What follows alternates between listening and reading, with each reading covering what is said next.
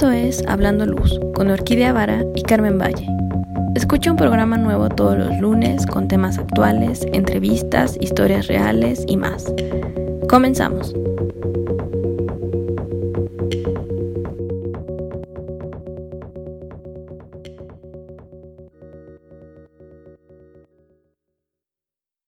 Hola Carmen, buenos días, ¿cómo estás? Hola Orquídea, buenos días, ¿cómo estás? Muy, muy buenos días. Muy bien. Muy feliz porque hoy tenemos un tema interesante, o bueno, que me parece interesante. Vamos a hablar del padre de la iluminación. No, no va a ser de Edison, va a ser de Richard Kelly. Y pues de los tres puntos que nos muestra, que es luz para mirar, luz para ver y luz para contemplar.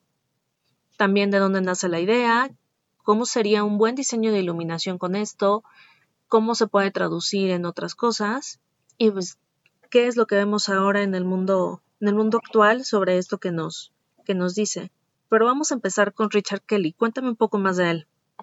Sí, pues fíjense que Richard Kelly es el considerado como un pionero. Él fue un diseñador de iluminación estadounidense y prácticamente es el parteaguas de donde nace todo esto que es el tema de diseño de iluminación. Él empezó eh, hacer sus propias prácticas de iluminación en Nueva York por ahí de 1935, justo antes de, de terminar su, su carrera como arquitecto. Entonces, por ahí de 1944 ya él se gradúa y empieza a formar lo que sería su oficina. Él empezó haciendo eh, consultoría de iluminación y bueno, todo esto le llevó a reflexionar, ¿no? Y decía que no, no había consultores de iluminación en ese momento, entonces se preguntaba quién pagaría por mis ideas, ¿no? ¿Quién, quién compraría mis accesorios? Bueno, que es algo que nos preguntamos hoy en día muchas personas.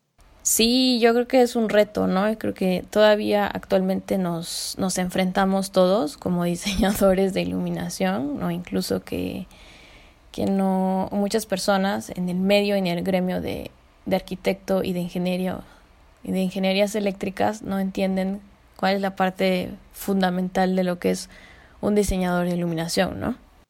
Sí, pero entonces dime, ¿él cómo lo logra? O sea, como en una sociedad, porque ahorita ya hay algunos diseñadores de iluminación, él fue uno de los primeros. ¿Cómo lo logra? ¿Cuál es su... qué es lo que hace que lo diferencia de todos? La primera la llamó Ambient Luminescent, que sería la luz para ver. Después denominó un segundo término que lo llamó Focal Glow, que sería luz para mirar. Y un tercero que le llamó Play of Brilliance, que la llamó luz para contemplar. Bueno, pues esos tres conceptos nacen en Estados Unidos eh, por una corriente de Richard Kelly, por ahí de los años 50, 30. Para Richard Kelly, los proyectos de la, en los proyectos de la iluminación eran importantes unificar las ideas de psicología de la percepción y la iluminación de escenas. Entonces Kelly decía que la, que la luz unitaria o cantidad de luz no es la misma que calidades de luz. Eso es importante. Y eso tiene que ver con una serie de funciones de la iluminación orientadas entre el observador perceptor, que en este caso sería pues el ser humano. Entonces, para Kelly el ser humano era considerado como el principal factor activo en la percepción y ya no éramos o ya no éramos como un simple espectador, ¿no? Que solo estábamos ahí y decíamos, ah, sí, la luz, ¿no? O sea, sino que involucraba al ser humano y el ser humano, al final de cuentas, es el observador perceptor al mismo tiempo. Recordemos que esto es sumamente importante porque en esa época empezó, o sea, con tantos avances tecnológicos, la gente creía que más luz era mejor, como ahorita y empezaron a, hacer análisis de cuánta luz se necesitaba en espacios de trabajo. Entonces hablaban de una luz como eh, sin ningún acento, simplemente cuestión de luxes, porque cuántos luxes son necesarios en una oficina o cuántos luxes son necesarios en esto, pero nadie hablaba de cómo se sentía la gente o qué era lo que se necesitaba resaltar. Entonces él, al momento de unir la psicología ambiental, que era nueva, relativamente nueva, con la iluminación teatral que también la manejaba y que ahí sí buscaban crear algo en las personas, pues llega con estos tres puntos. ¿no? Sí, exactamente. Como que antes el concepto de luz era como plano, ¿no? Sí, había iluminación y bueno, en algunas ocasiones todavía sucede para, para las personas que no entienden de los procesos de diseño de iluminación. La luz siempre es como una cosa, ¿no? Y es única y la pones ahí y dices, ah, pues ya está la luz, ¿no? Pero en realidad hay algo más. Entonces, Richard Kelly con estos tres fundamentos, con estos tres conceptos, que los llamó luz para ver, luz para mirar y luz para contemplar, pues se hizo la pregunta, o sea, la iluminación no es solamente una cosa que se cuantifica, sino que se cualifica, ¿no? Y es la calidad de luz que puedes expresar para que el ser humano lo pueda percibir y lo pueda eh, observar sobre todo. Por ejemplo, él tiene un artículo que se llama Lighting as an Integral Part of Architecture o eh, La iluminación como una parte integral de la arquitectura de 1952, que es donde habla de estos tres puntos. Y lo más lo interesante es que los compara con el dibujo o con hacer una acuarela y habla del ojo de la mente dice que estos, que el ojo de la mente los puede ver como tres elementos para, eh, con efectos visuales, ya sea para pintar o para crear una visualización mejor. Pero, por ejemplo, ¿qué es el, eh, la luz para mirar? O la luz para ver o la luz para observar. ¿Cuál es la que, con, la, con cuál quieres iniciar? Pues mira, vamos a iniciar con luz para ver. Según Kelly, Kelly decía que este tipo eh, proporcionaba una iluminación general del entorno, eh, donde aseguraba que el espacio, sus objetos y las personas fueran visibles.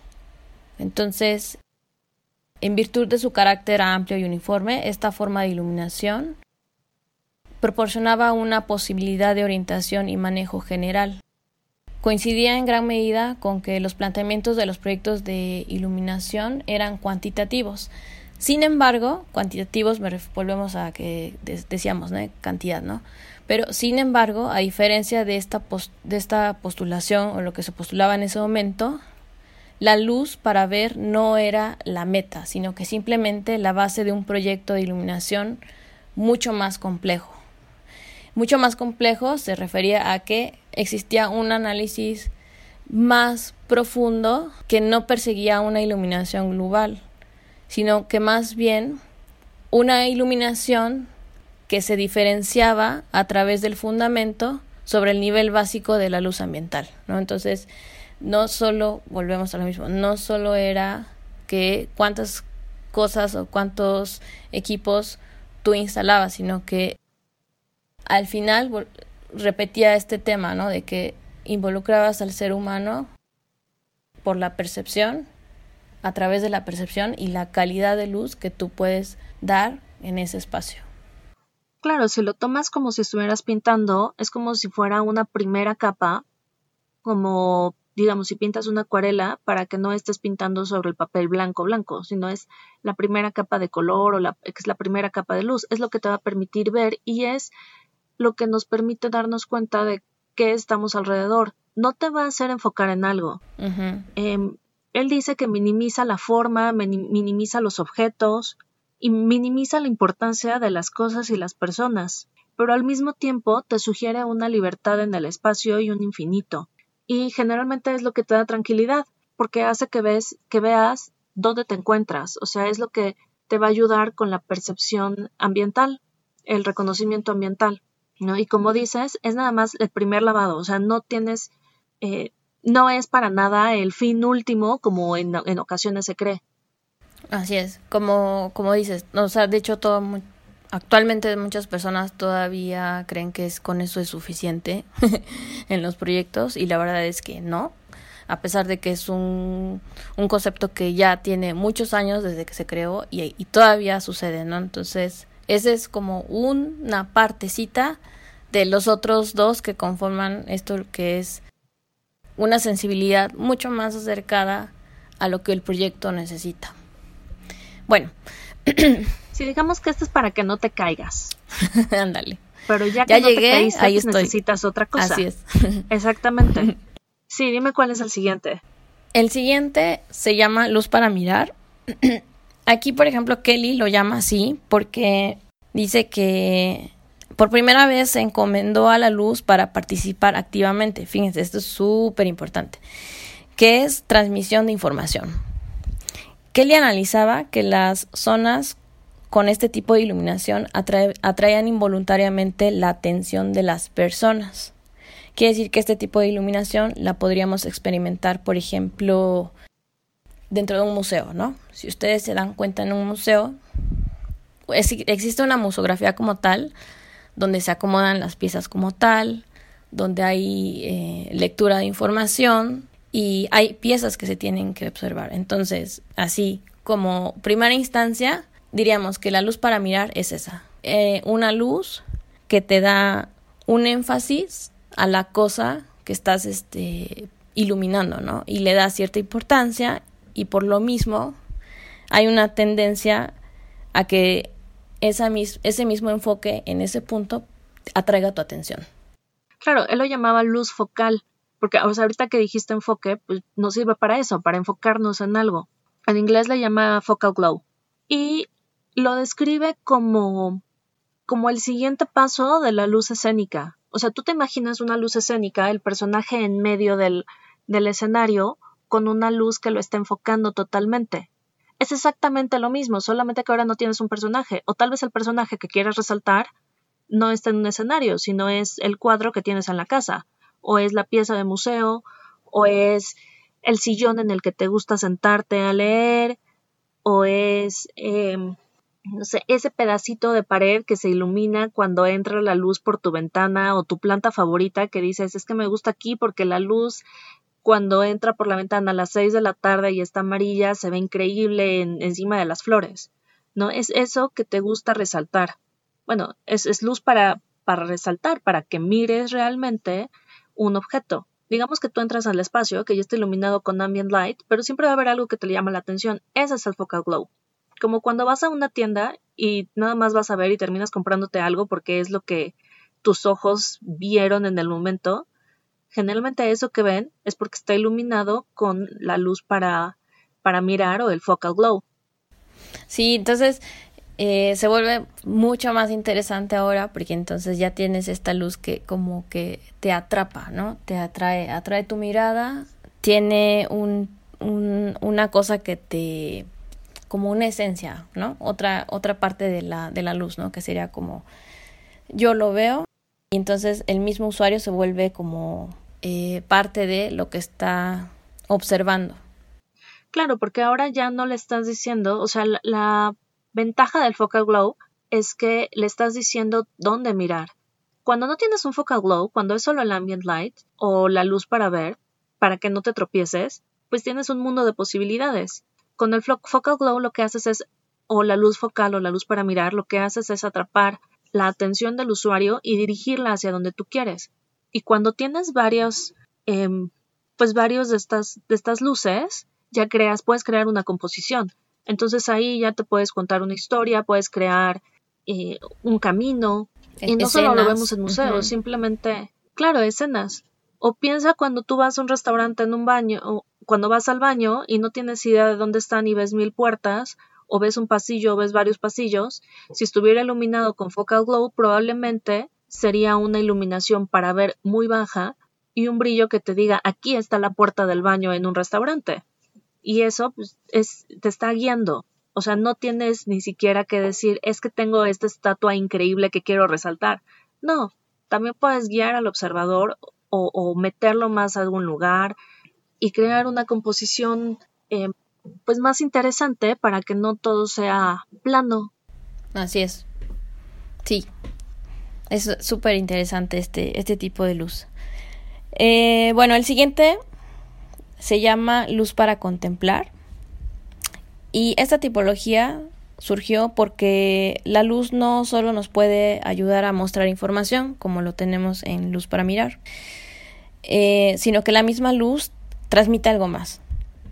¿Y qué queremos decir con eso? Bueno, pues, por ejemplo, hoy en día hay eh, muchos artistas que se dedican a hacer instalaciones de luz, ¿no? Utilizando otras tecnologías. Ese tipo de, de luz que es más para contemplar es precisamente eso, como em, a partir de la luz y crear algo que te permita a ti disfrutar de otra manera, que no es solo para guiarte o solo para estar en un espacio o solo por función, te permite a ti ver y sentir de otra manera como em, ese momento. si utilizas otros tipos de tecnologías como serían, por ejemplo, los mappings, que es cuando proyectas un tipo de contenido y de imágenes en una fachada, te está permitiendo experimentar otra cosa, que es el espacio, sí, pero también estás viendo otra cosa y te está al mismo tiempo transmitiendo algo, ¿no? Entonces el espectador se vuelve más contemplativo, ¿no? Más de, wow, este espacio, mira, estoy viendo esto, me transmite esto. Y obviamente por cada persona, por todo lo que trae en sí, le va a transmitir algo diferente. Claro, pero no solamente son las instalaciones lumínicas o los mappings, sino que lo puedes tener en tu casa. Digamos que es esa luminaria del comedor que probablemente la prendes y no, no te ilumina mucho, pero ay, qué bonita se ve aunque esté apagada. O puede ser em, esa lámpara de mesa que está en forma de un unicornio que cambia de colores y es chiquita y te fascina ponerla. Y puedes leer con ella, no, te ilumina todo el espacio, no, pero te gusta verla. Entonces, para Kelly, nos dice que el eh, lo llama Play of Brilliance, o luz, la luz para observar, la llama, o para em, contemplar, la llama Play of Brilliance. Y te dice que excita los nervios ópticos y estimula el cuerpo y el espíritu, despierta tu curiosidad, es, te distrae y te entretiene. O sea, es toda esta luz que probablemente no te sirve para, no te va a servir para leer, no te va a servir para enfocarte en algo, pero es un acento lumínico que te gusta. Es como, hay gente que le gusta tener una como serie de Navidad en el cuarto que no les, que al parecer no sirve para nada, porque no te va a servir para no tropezarte y no te va a servir pues, para hacer algo, una actividad y no estar resaltando nada. Pero en sí sola es bonita y les gusta por eso. O todas estas imágenes de, hubo un tiempo en donde había mil imágenes de bodas o de lugares para bodas que tenían luces en el techo, como estos estas lamparitas chiquitas, cordones y cordones de lamparitas chiquitas, que eran como estrellas, esta es la luz para mirar, esta es la luz para observar, que es como luz en sí misma, que no necesita justificar, digamos que no necesita justificar su existencia. Su existencia se justifica porque es bonita, te gusta y la tienes ahí por eso. O sea, es como esta lámpara de pared que pues sí ilumina, te gusta, pero ah, qué bonita se ve justo eh, al lado de los sillones o estos juegos que de repente hacen en las en los exteriores que son no sé si conoces una debes de conocerla estas luminarias que son como cuadritos y dejan salir líneas y con las líneas empiezan a hacer una red de luz no esa es la luz para contemplar o el play of brilliance no no te va a iluminar algo no te está dando un camino. Es una luz para que la veas y te guste y te despierte curiosidad. Y lo que tú dices de light art es súper interesante, porque muchos de estos conceptos de light art se pueden modificar para llevarlos a la pues a la vida normal. Y de hecho hay muchos artistas que están haciendo luminarias que se convierten en play of brilliance. O sea, un ejemplo de esto es la luminaria de Olafur Eliasson en la Casa de la Ópera de Dinamarca. Sí, al final el, el la luz para contemplar es eso, como crear una atmósfera. Y esa atmósfera que nos, que nos va transmitiendo. Entonces, por ahí va el, el, el tema de luz para contemplar.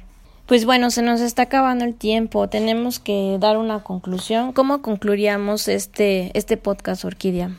Qué triste. Todavía tantas cosas que decir sobre estos tres puntos. Pero bueno, vamos a concluirlo como Kelly nos está, bueno, yo digo, Kelly nos, nos concluye estos tres puntos diciéndonos que al combinarlos, aparte de que te crea una imagen mucho más fácil de leer, lo, vuelve las cosas o los lugares más fáciles de ver, vuelve los lugares más seguros o que tú te sientas más seguros en ellos y estimula el espíritu.